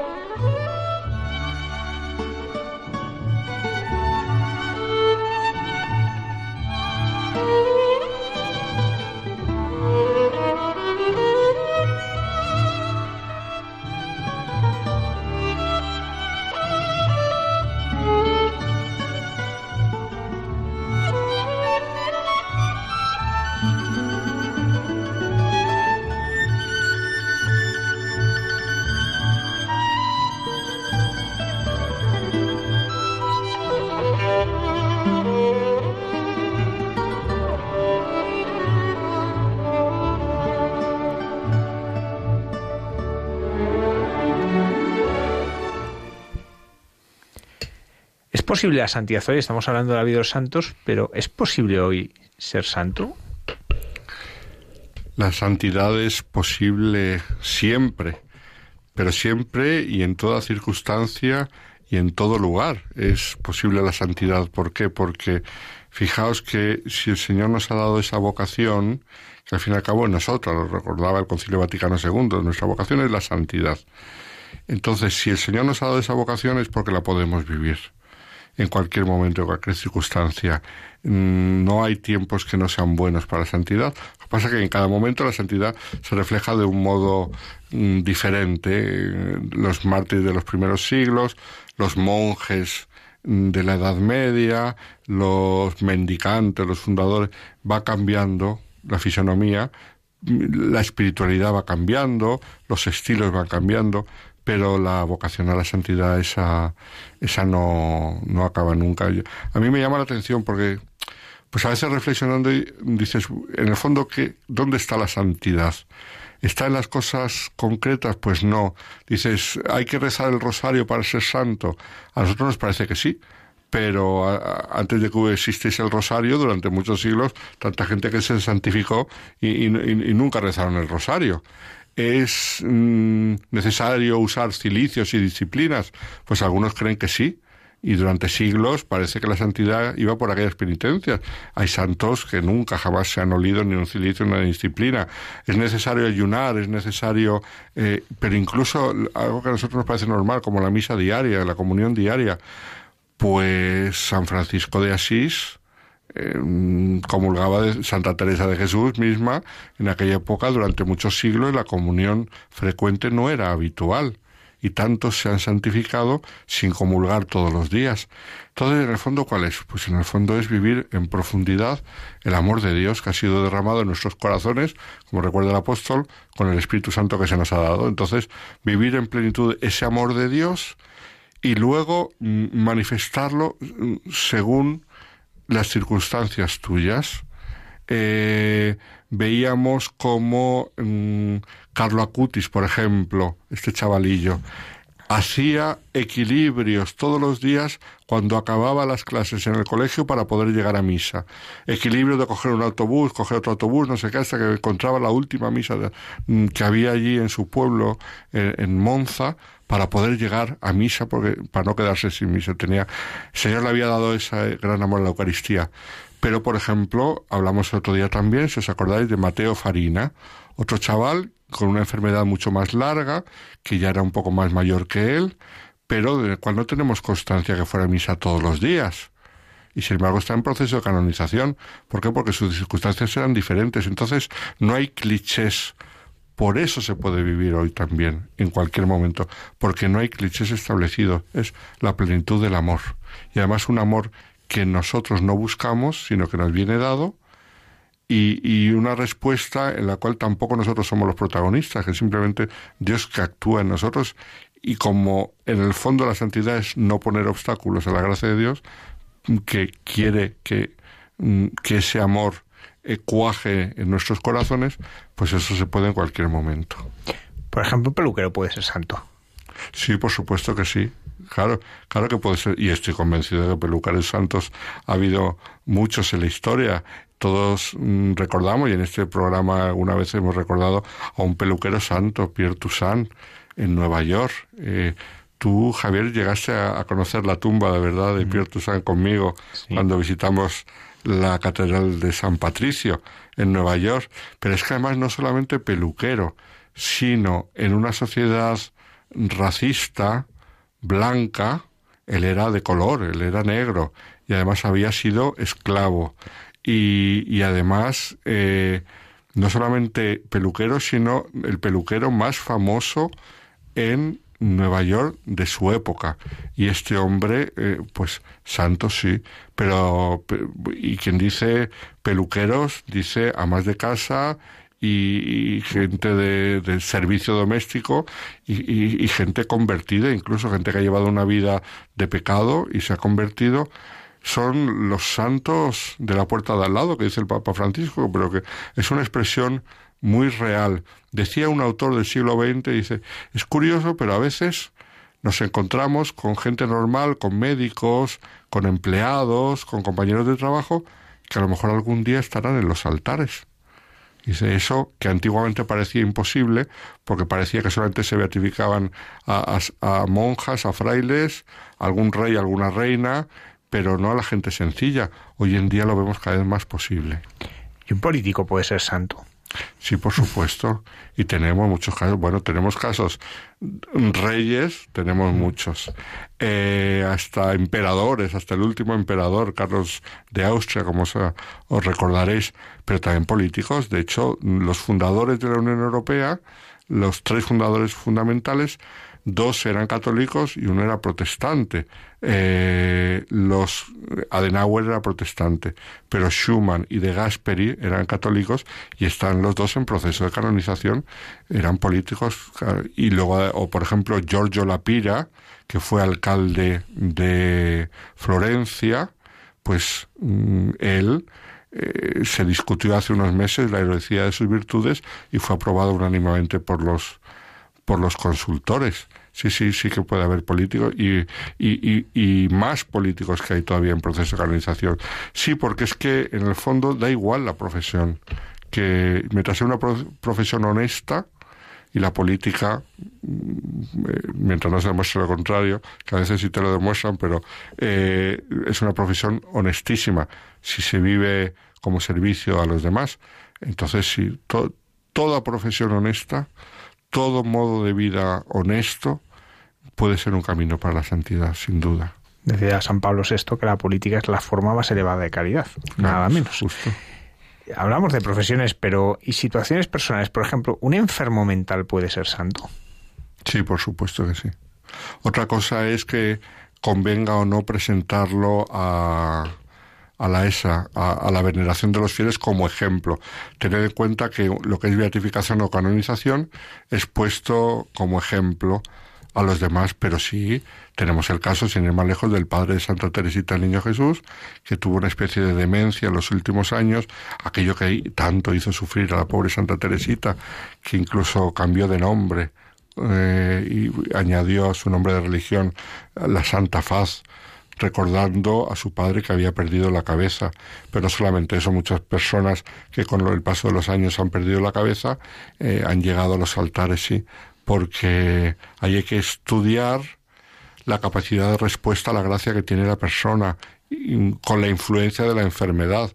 Entonces ahí a lo mejor la libertad queda un poco mermada y hay muchas cosas que hace llevadas por la enfermedad y hay que con mucho cuidado hay que tener en cuenta hasta dónde actúa la enfermedad y hasta dónde actúa la libertad de la persona. Pero, por ejemplo, algún enfermo que lo ha llevado con paciencia, como fue el caso del padre de Santa Teresita, lo ha llevado con resignación, por supuesto. A ver, si una enfermedad física te puede llevar a la conversión, en el caso, por ejemplo, de San Ignacio de Loyola, por, eh, una enfermedad mental, te puede llevar a la conversión y también te puede llevar a la santidad, por supuesto.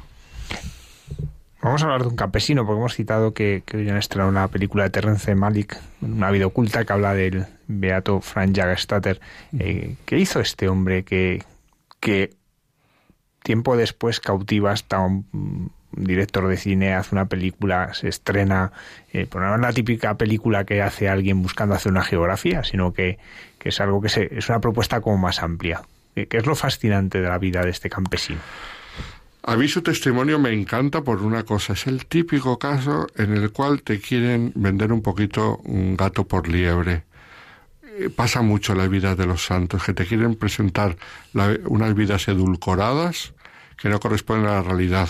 El otro día mirando un poco su testimonio en distintas páginas web, ahí había algunas páginas web que te lo presentaban prácticamente como ejemplo de virtud desde jovencito, cuando no interesa que sea ejemplo de virtud.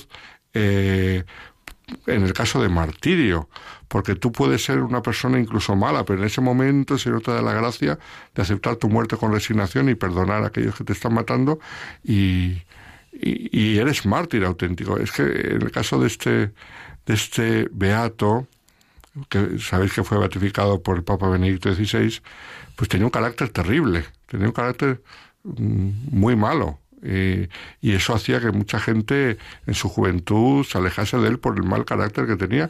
Y otra cosa, parece que tuvo una hija también eh, siendo soltero cual pues tampoco es para escandalizarse mucho porque el mismo San Agustín también tuvo un hijo eh, fuera del matrimonio y la gracia de Dios actúa pero es esa manía que tienen algunos de presentar a los santos sin ningún tipo de defecto. A mí me da una rabia cuando leo estas cosas y la última rabia que me ha dado ha sido con el caso de, de este beato.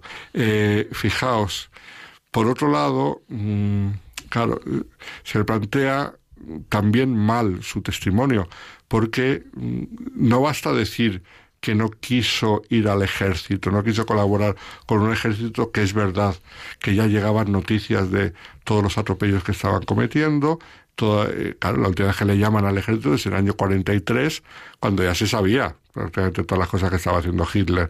Eh, y él mm, se niega a participar en un proyecto objetivamente eh, malvado como es ese, ese ejército pero lo que no se dice muchas veces es que él se ofreció a trabajar como paramédico. O sea, él no se negó, porque ahora, si se niega completamente, en tiempo de guerra sí le, pueden le, pueden ejecutar, claro. Uh, te niegas a una a una ley que es el um, acudir al ejército cuando te llaman en tiempo de guerra. Eso mm, podría no ser martirio, sino simplemente le han matado por desobedecer una ley pero es que él pidió e insistió que le llevasen al ejército, pero como paramédico, para ayudar. Y ahí mm, fue rechazado. Entonces, ese suyo, ese pacifismo suyo, fue también considerado como por, bueno, por los jueces que le, que le condenaron a muerte como eh, algo contrario al espíritu del régimen. Pero claro, no lo olvidemos, bienaventurados los que trabajan por la paz. Él quería, él no se negó a colaborar completamente, él quería trabajar por la paz, en el sentido de ayudar a los, eh, a los enfermos de los mismos soldados, o sea, ayudar al ejército, pero desde la paz. Y eso es lo que le hace bienaventurado, eso es lo que le ha llevado a la beatificación.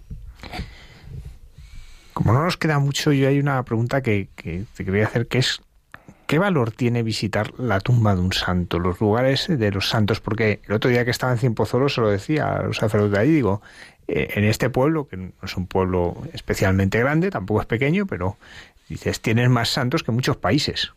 Sí. Allí enterrados, ¿no?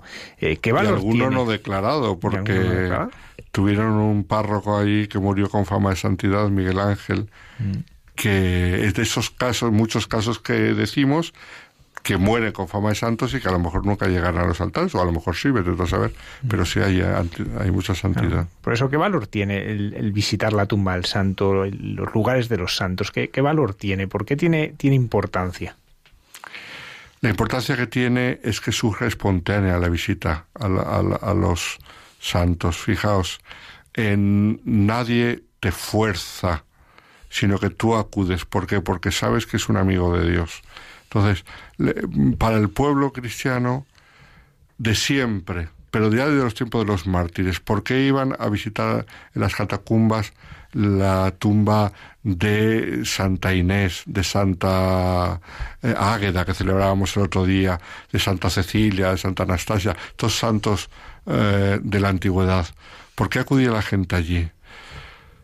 Porque su testimonio de vida, y en este caso de muerte, además era tan claro, eran los martirios públicos, porque hoy en día los martirios son, eh, tienden a ser en, eh, en privado, en el anonimato, porque claro, con los tiempos de los derechos humanos, pues se procura no hacer estos asesinatos tan claramente injustos eh, a la luz pública pero en aquella época sí era. Entonces la gente, la comunidad cristiana había visto cómo ellos habían muerto um, como Cristo, lo cual es un atractivo, es el atractivo más grande, que una persona viva como Cristo, eso atrae nuestros corazones.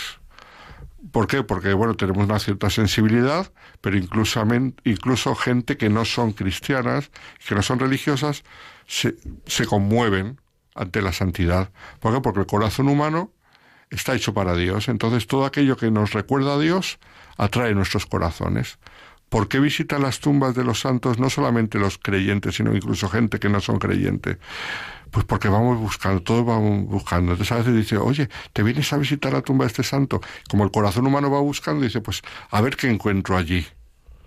Si esta persona ha sido amigo de Dios, a ver qué encuentro. Seguro que de algún modo me puede ayudar porque todos en un momento o en otro manifestamos y notamos nuestra debilidad, necesitamos una ayuda, alguien que nos eche una mano. Entonces surgió desde el principio espontáneo la visita a las tumbas de los santos. ¿Y qué es lo que pasó?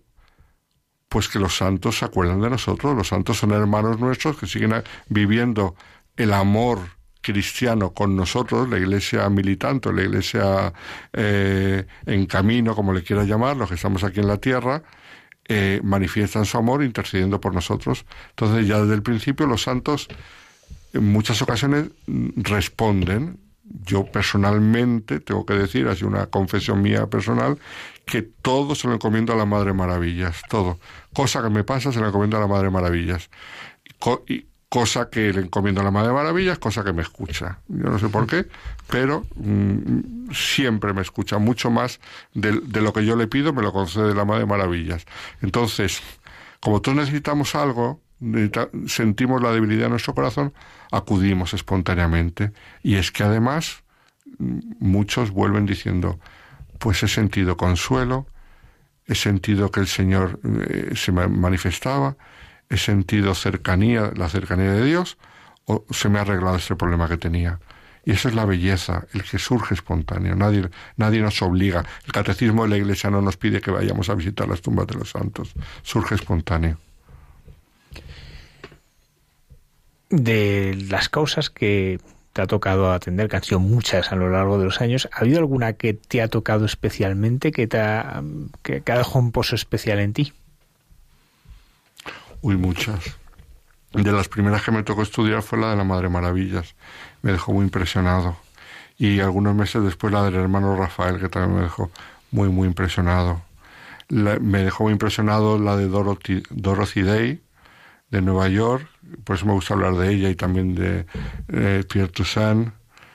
Me dejó muy impresionado la de María de la Purísima, sucesora de, de Sor Ángela de la Cruz también me dejó muy impresionado. Hay muchas, eh, son causas que te llegan, la del Padre Pío, por supuesto. Eh, Carlos de Foucault también me dejó muy impresionado. Hay, hay, muchas que te llegan al corazón, sí. ¿Qué podríamos destacar de San Rafael Arnaiz? San Rafael Arnaiz nos enseña el valor de la inutilidad. O sea, eh, lo que para el mundo parece inútil, para Dios no lo es.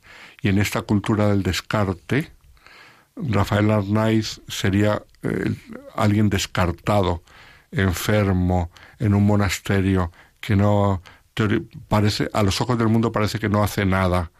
Y sin embargo, mm, el, el, valor, mm, el unido a la cruz de Cristo, el valor de su enfermedad y su sufrimiento, es un valor que la cultura del descarte no puede entender nunca pero tiene un valor infinito. Entonces eso es que lo que parece inútil para, para los hombres, para Dios no lo es. Pues con esto nos quedamos. Lo que parece inútil para los hombres, para Dios no lo es. Pues tenemos el honor y el privilegio en este programa de escuchar todos los viernes, porque el padre Alberto Arroyo sigue, sigue con nosotros cada viernes en su sección Santos de Andar por Casa, que ahora se escucha también en otros muchos momentos de la programación de, Radio María y, queremos agradecerle pues eh, su fidelidad y, que nos acerque a, todos estos santos eh, cada viernes. Sí, y que esta pasión que, que, vives al, conocerlos ¿no? y al crecer la amistad con él, pues el poderla transmitir, porque es lo más bonito, no, no solamente conocer los datos históricos, sino el descubrir pues la, la maravilla que es tener como amigos a los santos. Muchas gracias. Gracias a vosotros, es una alegría y para mí un privilegio poder colaborar con este programa. Muchas gracias.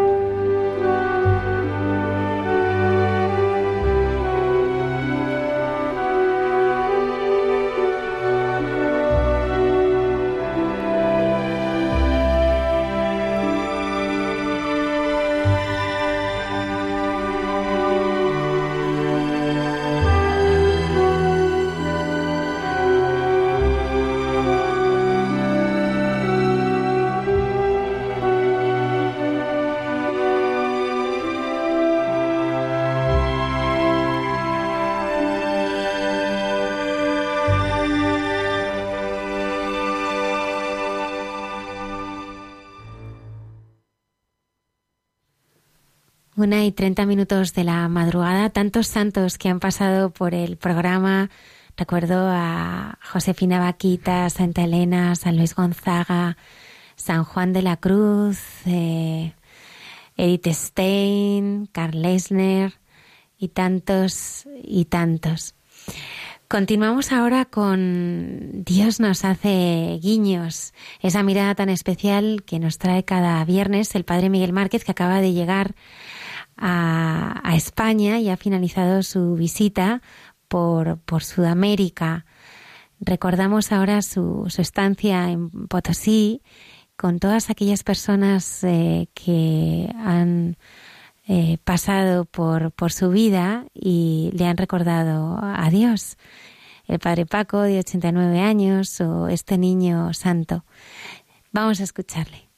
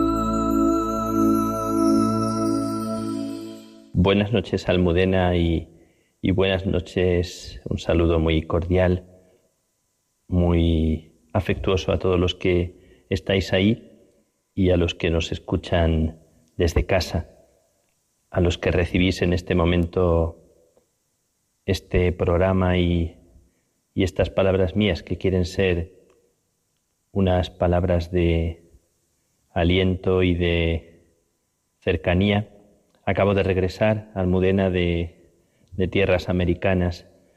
La última etapa de mi tiempo allá fue Bolivia y tengo que decir de, de, Bolivia como de Paraguay, de Uruguay, de Argentina, que casi estos dos meses han sido tiempo de, de mucha gracia, de mucha bendición.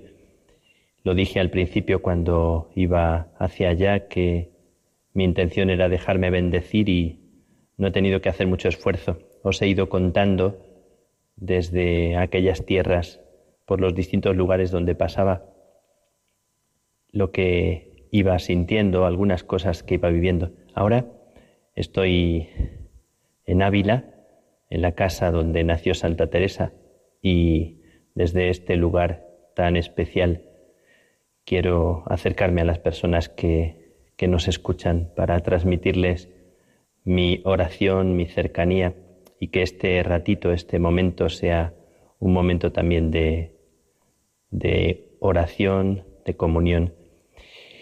Mira, el último tiempo lo pasé entre varias ciudades de Bolivia, viviendo muy intensamente la cercanía y el cariño acogedor de la gente. Y quiero recordar especialmente Potosí, que es una ciudad que está a 4.000 metros de altura. Sabes que Potosí, que es como un lugar mítico para nosotros, cuando seguimos diciendo que esto vale un Potosí, en una montaña, el Cerro Rico de Potosí, donde fíjate que todavía siguen entrando 10.000 personas de día y 10.000 personas de noche, como un hormiguero inmenso a sacar estaño y plata y siguen trabajando allí, en las condiciones en las que trabajan los mineros. Son realmente heroicos buscando el sustento. Y enfrente de ese cerro rico de Potosí, en esta ciudad, están las Carmelitas Descalzas, que tienen un convento precioso. El capellán, quiero hablarte del capellán, quiero hablaros de, del padre Paco, del padre Francisco, eh, que es un hombre admirable para mí. Es un hombre que tiene 89 años y ha pasado 60 años de apostolado dedicado a los jóvenes del campo y a los jóvenes universitarios. Un hombre infatigable, incansable, todavía hoy es, es admirable. Es un hombre como caído de hombros, con la mirada de mucha paz, de mucha dulzura, la cara arrugada y, los ojos que miran con sinceridad. Y el padre Paco, que estuvo perseguido por la dictadura aquí en Bolivia, que ha estado metido en todos los líos de cuestiones sociales para reivindicar la cercanía de la fe y de la vida. El padre Paco es, con sus 89 años y con tantísimos jóvenes a los que acompaña, más de 400 jóvenes a los que ha apoyado, jóvenes campesinos que gracias a él estudian y salen adelante, y tantos universitarios que le escuchan. Fíjate, eh, Almudena, le escuchan siendo un hombre tan anciano porque su palabra es una palabra que, que es para ellos verdadera y una palabra fiable me conmueve mucho y pienso en tantas personas que se jubilan mucho antes de tiempo por falta de confianza en sí mismos. Tal vez lo que tiene el padre Paco es como mucho cariño hacia los jóvenes y, y aquel hombrecito que nació en España, nació en un pueblo que se llama Muros, en La Coruña, y que pertenece a la diócesis de Santiago de Compostela, pues este hombre que lleva tantísimos años allí lejos me recuerda a tantos hombres y mujeres que, que dedican la vida lejos a insertarse en contextos, en ambientes donde dan la vida y hacen que las personas se pongan en pie y caminen así con, con esta cercanía de un hombrecito que algunos curas jóvenes de, de Potosí dicen que ellos no podrían hacer lo que hace el padre Paco, que no podrían ir de un pueblito ahora a otro, de un campo a otro, caminando, incluso cuando no tiene posibilidad de vehículo, caminando para decir las Eucaristías, para acompañar, para estar con la gente, para escuchar, para acoger. Bueno, quiero contar esta historia del padre Paco de Francisco Dubert Novo como un personaje silencioso que me conmueve.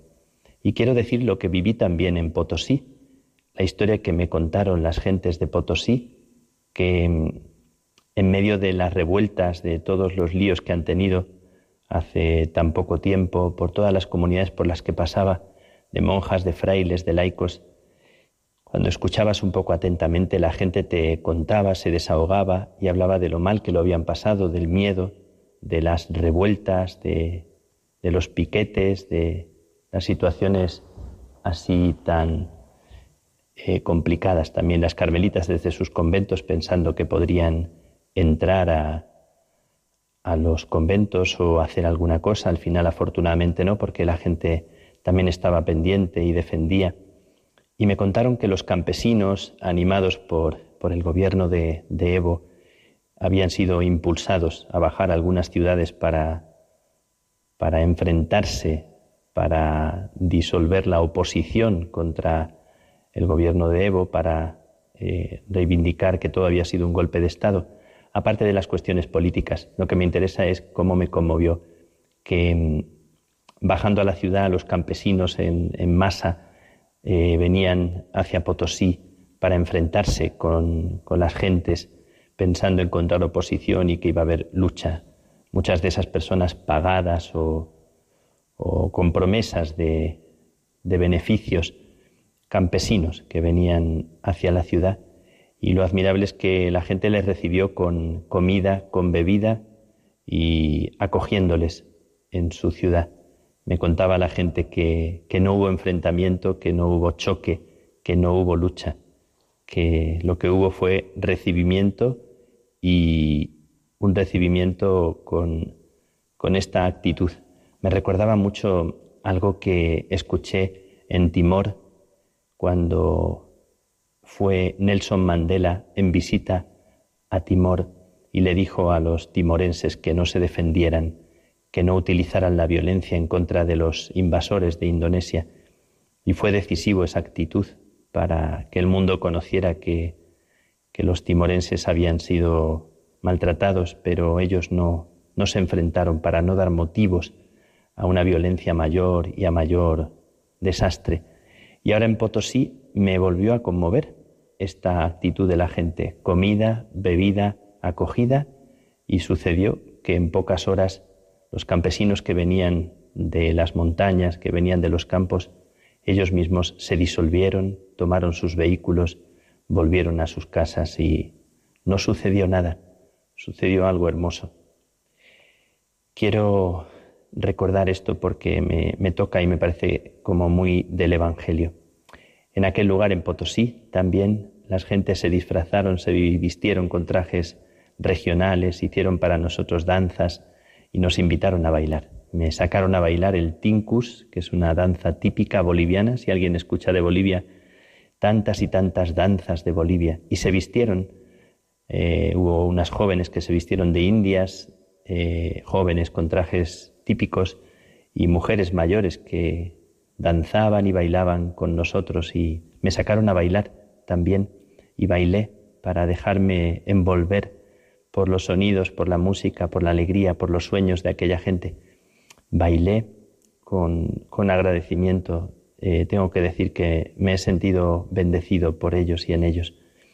Y en medio de aquellas gentes estaba Santi, que era un niño, un niño que vestido también con ropas de colores típicas, bailaba entre nosotros, se movía así con, con simpatía, muy, muy gracioso. Y con, con Santi nos reíamos y, hacíamos juego y nos tirábamos en el suelo con él. Luego mandaré alguna foto, aunque no pueda salir en la radio, pero te la mando para que la veas, para que la veáis ahí en el estudio. Eh, con Santi, que no tiene dientes en la parte de arriba de, de la boca y que se ríe sin miedo. Nosotros también nos reíamos y, también eh, con él pues nos gozábamos de aquel ambiente de fiesta de personas de tan distintos lugares.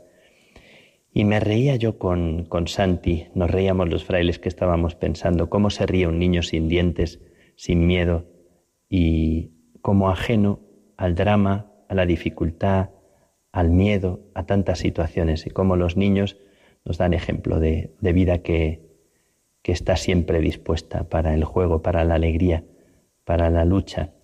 Así que recordando también a Santi, recordando al Padre Paco, recordando a las gentes de Potosí, recordando a toda la gente que me ha acogido durante este tiempo, quiero dar gracias a Dios para sonreír como lo hace Santi, sin dientes, a veces sin fuerzas, a veces sin horizonte y sin embargo en la misma sonrisa ya hay algo tan hermoso y tan de resurrección. Quiero a toda la gente que me está escuchando, a los que se sienten caídos, a los que ahora estáis en un momento difícil o no tenéis fuerzas, os sentís solos, que os quiero regalar la sonrisa de, de Santi y os quiero regalar la alegría en la entrega del Padre Paco y de tantas personas que por el mundo caminan y sonríen a la vida, desafiando todos los miedos. Gracias por sonreír esta noche, si os parece, sonreímos juntos y que mi bendición sea una sonrisa para vosotros, para cada uno. Que Dios os bendiga y os guarde siempre en el hueco de su mano, siempre. Un abrazo muy fraterno.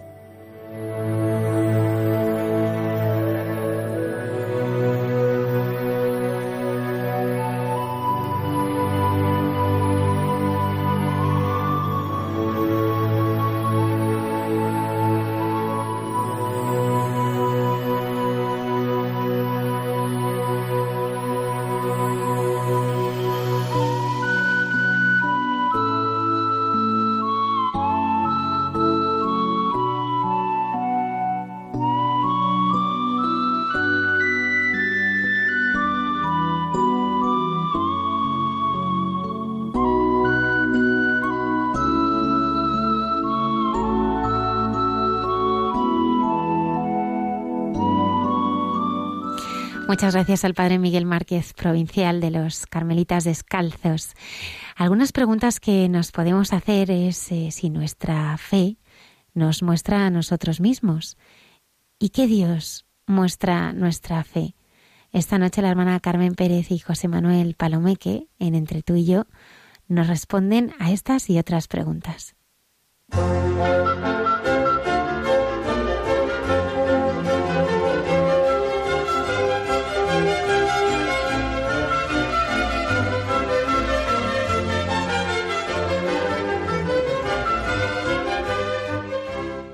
Buenas noches. Continuamos en el programa de Hay mucha gente buena y ahora en estos momentos de intimidad que tenemos siempre José Manuel y yo, ¿verdad? Entre tú y yo. A estas horas. Y hoy, bueno, pero hoy vamos a sentir, oye, ¿qué se siente en el programa? Bueno, en todo Radio María, pero aquí en este momento, fíjate, con los testimonios que se viven, ¿verdad? En hay mucha gente buena, pues lo que se vive es lo que muestra su fe, en realidad, lo que se vive aquí. Oye, cuenta un viejo proverbio oriental que cuando el sabio señala la luna, el necio mira el dedo. Bueno, yo no sé si historia, cuento, refrán, para provocar en nosotros un cambio de actitud, de ayudarnos a despertar y ver la verdad de lo que se trata, la belleza que no vemos, el punto de mira que olvidamos o perdemos, no lo sé. Pero tú y yo lo traemos pensando, ¿verdad?, en lo que hemos hablado, en lo que realmente es la fe. Nosotros hemos de mirar lo que el dedo muestra, lo que muestra la fe. Es verdad que las cosas se agravan porque algunos teólogos se interesan más por la teología que por la fe, como comenta José María Cabo de Villa en el libro que tú tienes. Sí, sí, tengo yo. En torno al proverbio To- to- judío. todavía. Todavía. El hombre piensa, Dios ríe. Pues igual que ocurre con los políticos que se ocupan de política más que del país propiamente dicho. Se escriben obras teológicas, y valga la paradoja, que no tratan sobre Dios, sino sobre teología. Es una pena. Cuando la teología de tal teólogo dice más acerca de él que acerca de Dios, como lo que decía Benedicto XVI de las vidas de Jesús. Me acuerdo que decía que muchas veces hablaban más de ellos mismos, bueno, que reflejaban más sus propias ideas que lo que realmente era la vida de Cristo. Sí, sí. Siempre pasa, cuando se habla más de uno mismo, de sus propias medidas, de sus propias interpretaciones, que de Dios. Bueno, la afirmación del pensamiento de la escolástica. Todo lo que se recibe, se recibe al modo común es, pero que no altere lo que se recibe, sino que sea para poder expresarlo desde el fondo del Claro, corazón. Fíjate que eso, cada, cada día, cada día que pasa, nos damos cuenta que efectivamente tú hablas con alguien y cuando tú le estás contando una cosa, te contesta, ah, pues es que a mí me pasó. No, si yo te estoy contando solo una cosa. Entonces, al final es esto que tú dices. Sí, sí. Transformamos todos lo que nos Completamente. cuentan con, casi con la obligación de contar lo que te pasa a ti, ¿no? Sí. Y además escuchar de verdad lo que, lo que dice el otro y que nosotros transmitamos. Chesterton es un convencido de que la simplicidad que vale la pena de conservar es la del corazón. La simplicidad que acepta y goza. Fíjate que si, si nos damos cuenta, eh, la- a mí es que cu- cuando, cuando te estaba oyendo, me ha venido a la cabeza la fe de la vida que piensa que con tocar el manto se cura.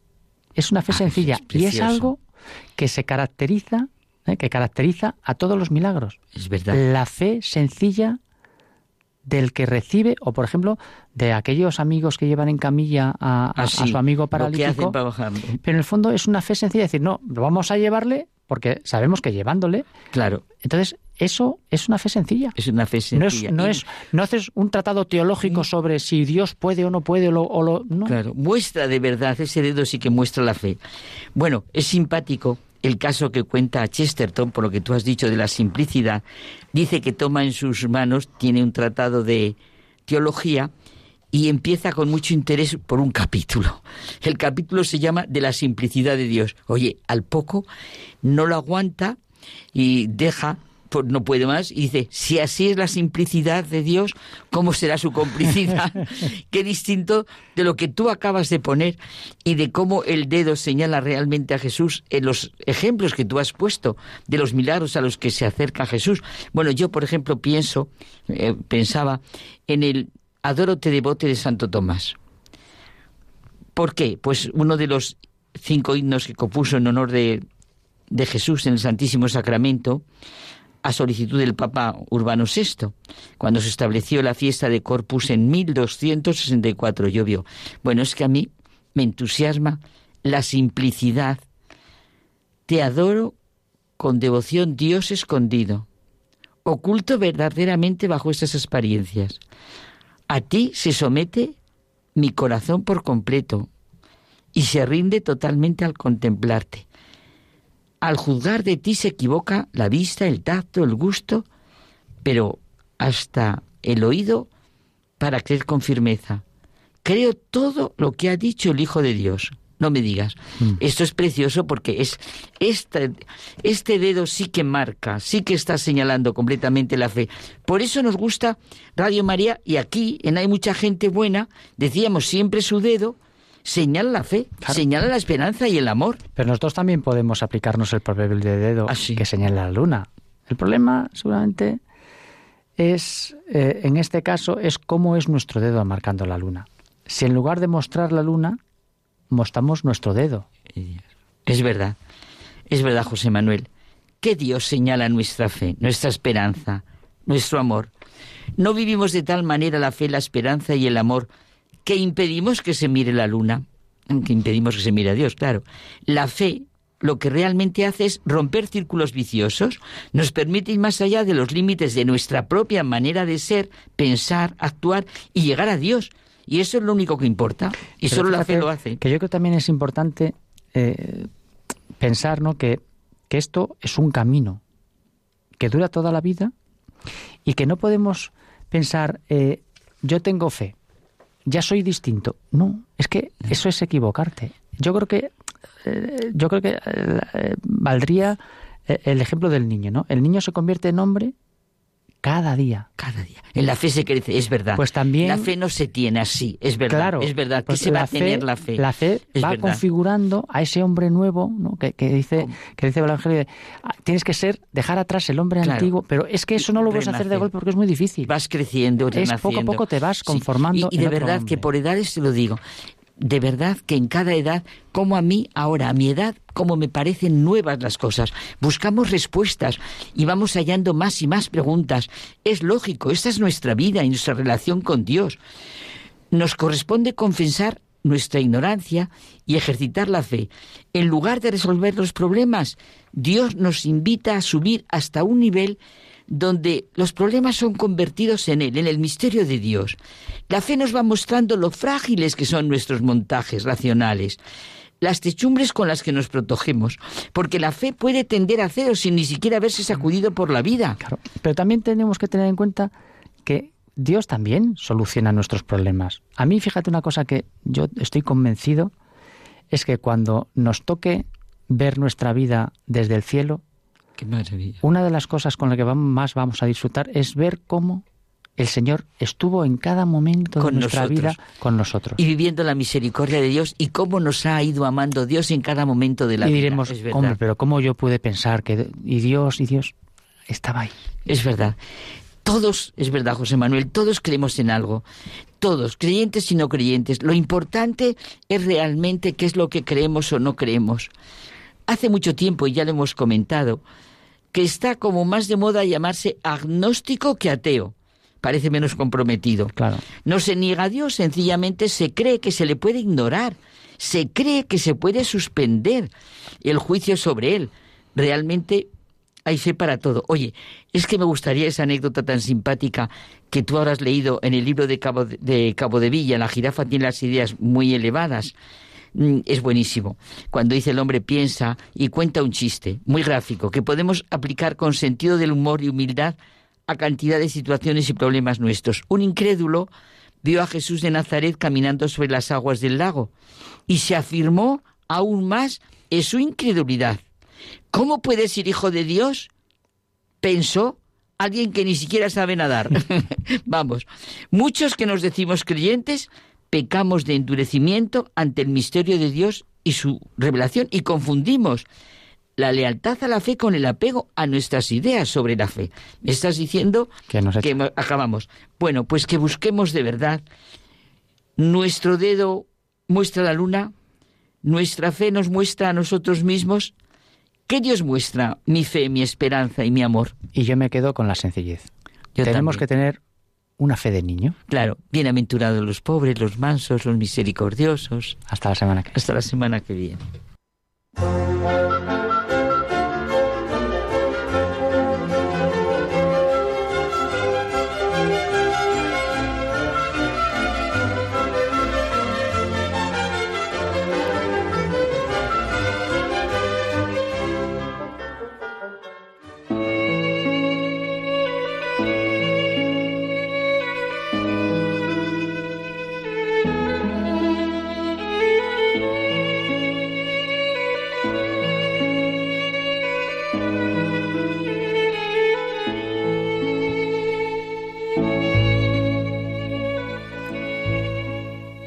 Siempre he visto en mi Dios harto mayores y más crecidas muestras de amor de lo que yo he sabido pedir ni desear.